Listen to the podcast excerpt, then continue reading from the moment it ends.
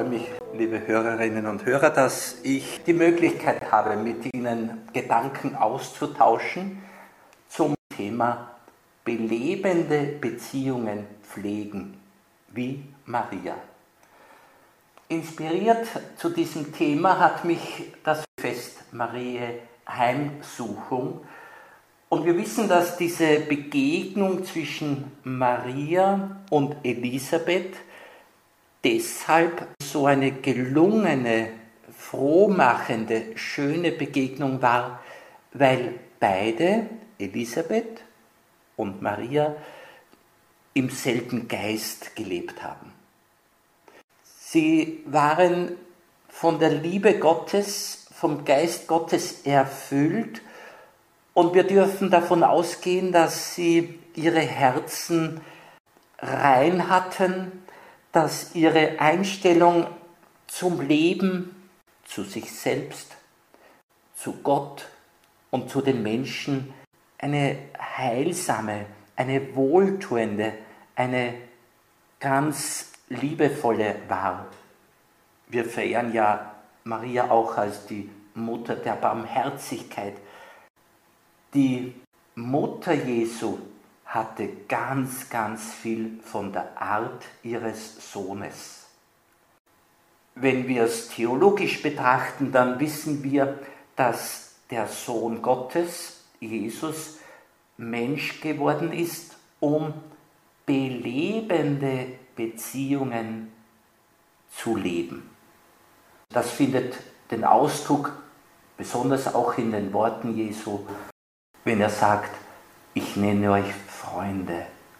Der Gottessohn nennt die Menschen Freunde. Der Gottessohn will ein freundschaftliches Verhältnis mit uns allen haben. Ich möchte aus verschiedenen Quellen einige Sätze über diese Qualität der Beziehung Ihnen vortragen. Da darf ich mal den Exupéry zitieren, der einem Freund aus dem Judentum Folgendes schreibt. Mein Freund, ich brauche so sehr deine Freundschaft. In deiner Nähe habe ich mich nicht zu entschuldigen, nicht zu verteidigen, brauche ich nichts zu beweisen. Ich finde den Frieden über meine ungeschickten Worte, über die Urteile hinweg, die mich irreführen können, siehst du in mir einfach den Menschen. Wenn ich auch anders bin als du, so bin ich doch da weit davon entfernt, dich zu beeinträchtigen. Ich steigere dich vielmehr. Du befragst mich, wie man den Reisenden befragt. Ich, der ich wie jeder das Bedürfnis empfinde, erkannt zu werden, ich fühle mich bei dir rein und ich gehe zu dir. Ich muss dorthin gehen, wo ich rein bin. Ich weiß dir Dank dafür, dass du mich so nimmst, wie ich bin. Was habe ich mit einem Freund zu tun, der mich wertet? Wenn ich einen Hinkenden zu Tische lade, bitte ich ihn, sich zu setzen und verlange von ihm nicht, dass er tanze. Ein kleines Beispiel, wie Exupéry mit dem Freund Beziehung lebt. Wir wissen, dass eine belebende Beziehung nur dann eine solche ist, wenn sie befreiend ist, wenn sie wohltuend ist. Eine belebende Beziehung ist inspirierend, ermutigend. Sie bestärkt mich in meinem Selbstsein, in dem Ich-Sein. Ja, ich finde sogar mehr zu mir selbst in dieser Beziehung. zurück zu unserem Herrn Jesus Christus. Er ist zu den Menschen gegangen, damit sie aufleben. Er hat sich bei dem Zöllner Zachäus eingeladen und dieser hat dadurch zu sich selbst, zur rechten Lebenseinstellung und zum guten Weg gefunden, sodass er fortan gerecht gelebt hat. Wir kennen das Wort Jesu, dass er sagt, du bist verpflichtet, wie der barmherzige Samariter auf den Bedürftigen zuzugehen. Wir können sicher sein, wenn wir unser Herz dem Bedürftigen gegenüber offen halten, wird genau diese Beziehung eine belebende Beziehung.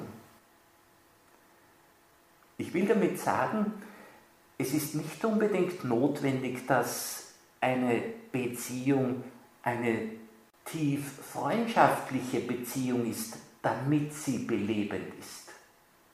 Sie kann und soll freundschaftlich werden. Aber die Hinwendung zum Nächsten ist belebend für den, der sich hinwendet.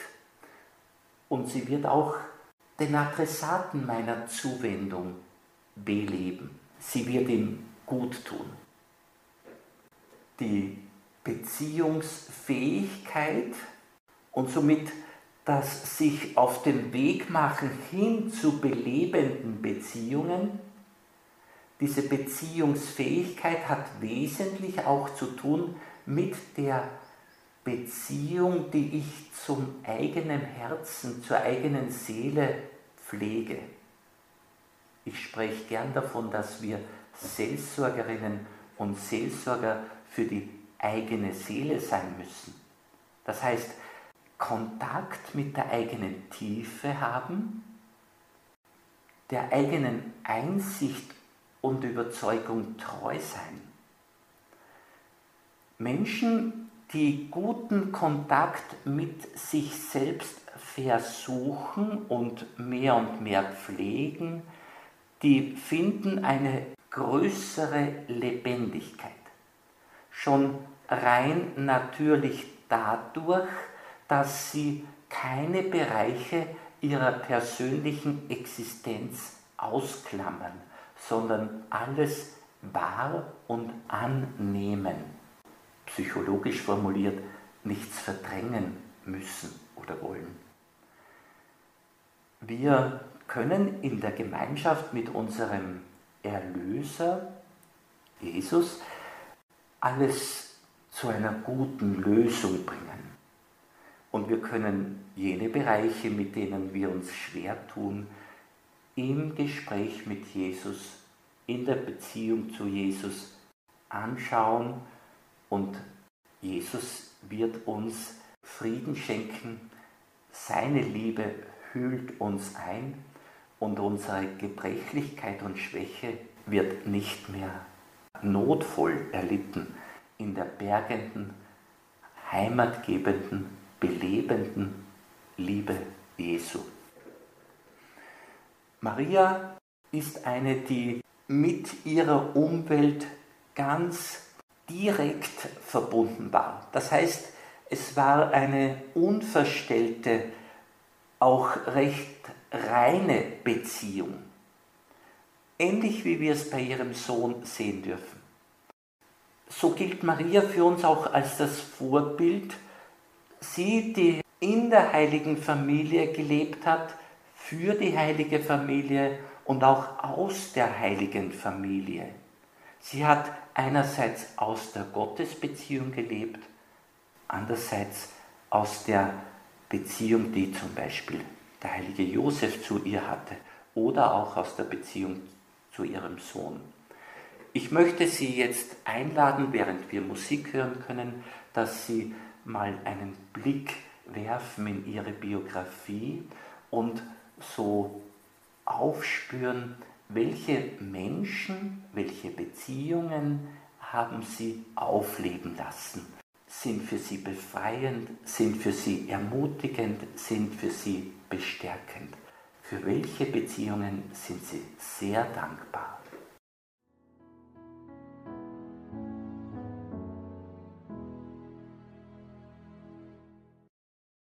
Ich möchte Teresa von Jesus, Teresa von Avila, diese Kirchenlehrerin, diese große Freundin Jesu zu Wort kommen lassen.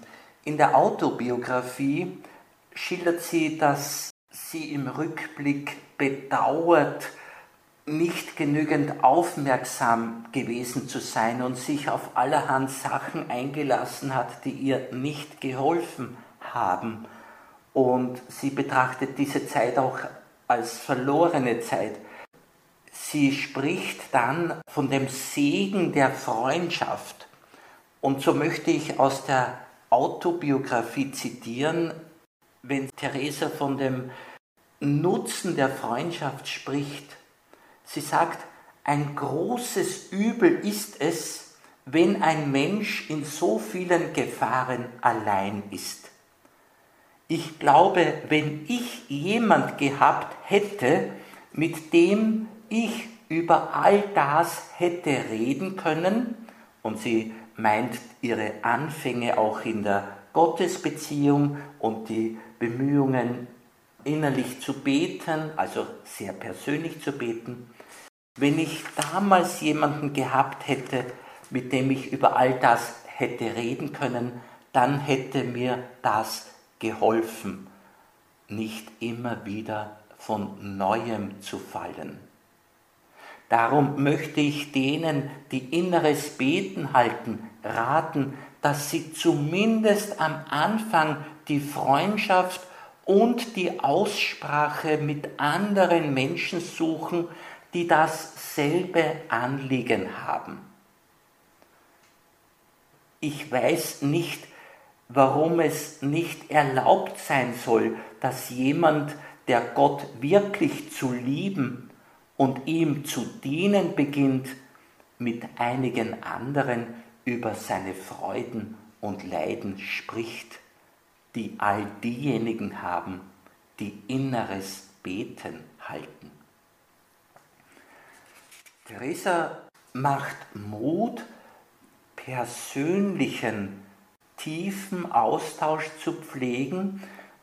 Und mir als Seelsorger wird das immer wieder bestätigt, je tiefer unsere zwischenmenschlichen Kontakte, Beziehungen, Gespräche sind, je persönlicher wir uns austauschen können im Kreise der Glaubenden oder wenigstens mit einem Menschen, desto persönlicher erleben wir auch die Gottesbeziehung. Irgendwie scheint es, dass einerseits die tiefe Gottesbeziehung die zwischenmenschliche Beziehung vertieft und belebt, andererseits wird durch die zwischenmenschliche Beziehung die Gottesbeziehung persönlicher, vertieft und lebendiger. Theresa spricht später dann davon, dass sie wünscht, dass sie mit ihren Gleichgesinnten sich regelmäßig trifft. Da sagt sie, dieses Abkommen wünschte ich mir, dass wir fünf, da hat sie einige Freunde und auch Priester im Blick, dass wir fünf, die wir uns in Christus lieben, abschließen, nämlich uns zu bemühen, ab und zu zusammenzukommen, um uns gegenseitig die Augen zu öffnen und uns zu sagen, worin wir uns bessern und Gott noch mehr zufriedenstellen könnten. Denn niemand kennt sich selbst so gut, wie uns die kennen, die auf uns schauen, wenn es aus Liebe und Sorge um unseren Fortschritt geschieht. Also wenn die Motivation stimmt, dann ist es bereichernd, dann ist es bestärkend und ermutigend, wenn Menschen, die dasselbe Ziel haben, nämlich Gott zu gefallen, heilig zu werden, dass diese sich treffen und einander bestärken. Theresa weiß, dass die Freunde Christi einzig das Anliegen haben, Gott zu gefallen und diese sind auch diejenigen, die bei den Freunden alles wahrnehmen. Sie sagt, es kann bei ihren Freunden nichts verborgen bleiben, die kleinsten Fleckchen sehen sie. Und dann spricht Theresa ein großes Lob aus und fast eine Seligpreisung, nämlich glückliche Seelen, die von solchen Menschen geliebt werden. Glückselig der Tag, an dem sie sich kennenlernten. Diese helfen uns auf allen möglichen Wegen, es so zu machen, dass wir selbst mit der Welt souverän umgehen. Das heißt, über den Dingen stehen. Sie sagt, liebt solche Menschen so gut ihr könnt. Es dürfte, meint sie, nur wenige geben, aber der Herr möchte immer, dass man es erkennt, wenn es da jemanden gibt, der zur Vollkommenheit gelangt. Und ich lasse nochmals Theresa sprechen. Um Gottes Beziehung zu vertiefen, ist es aber eine große Hilfe, mit seinen Freunden zu verkehren, also mit den Freunden Gottes zu verkehren. Man nimmt immer viel Gewinn daraus mit. Das weiß ich aus Erfahrung. Und dann meint sie sogar, wenn ich nicht in der Hölle bin, dann verdanke ich es nach dem Herrn solchen Menschen. Also, dass Theresa auf diesem Weg sein kann, auf dem sie sich befindet, das verdankt sie dem Herrn und solchen Menschen. Mit diesem Vertiefung suchen ist der beste Weg, sich für eine noch tiefere Gottesbeziehung vorzubereiten. Ich möchte mit der Therese von Avila halten, die grundsätzlich leider auch feststellen musste, dass das, was mit dem Dienst Gottes zu tun hat, oft so halbherzig dahinläuft. Dass diejenigen, die Gott dienen wollen, sich gegenseitig den Rücken stärken müssen, um vorwärts zu kommen. Und sie meint, wenn einer anfängt, sich Gott hinzugeben, gibt es so viele, die herumnörgeln, dass man sich Gefährten suchen muss, um sich zu wehren, bis sie stark genug sind und es ihnen nichts mehr ausmacht, zu leiden. Theresa stellt fest, wir müssen weil vieles um uns herum ziemlich halbherzig, manchmal auch in christlichen Gemeinden läuft. Wir müssen uns gegenseitig den Rücken stärken.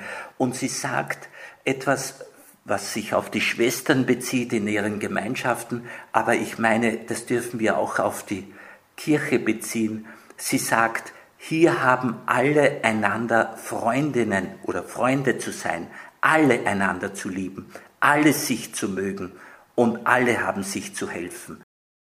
Abschließend lieben wir die Tugenden und die Innerlichkeit und seien wir immer voll Eifer darauf bedacht, uns vom Kreisen um die Äußerlichkeiten fernzuhalten. So möchte ich mit den Worten der Theresa sagen, schauen wir auf das Wesentliche auf die Innerlichkeit, auf die Tugenden und haben wir Eifer beim Befreien von den Blicken auf die Äußerlichkeiten. Ich wünsche uns allen, dass Gott uns immer Menschen schenkt, mit denen wir gut und persönlich, ungeschützt und tief, stressfrei austauschen können. Ganz wie der Geist uns einlädt.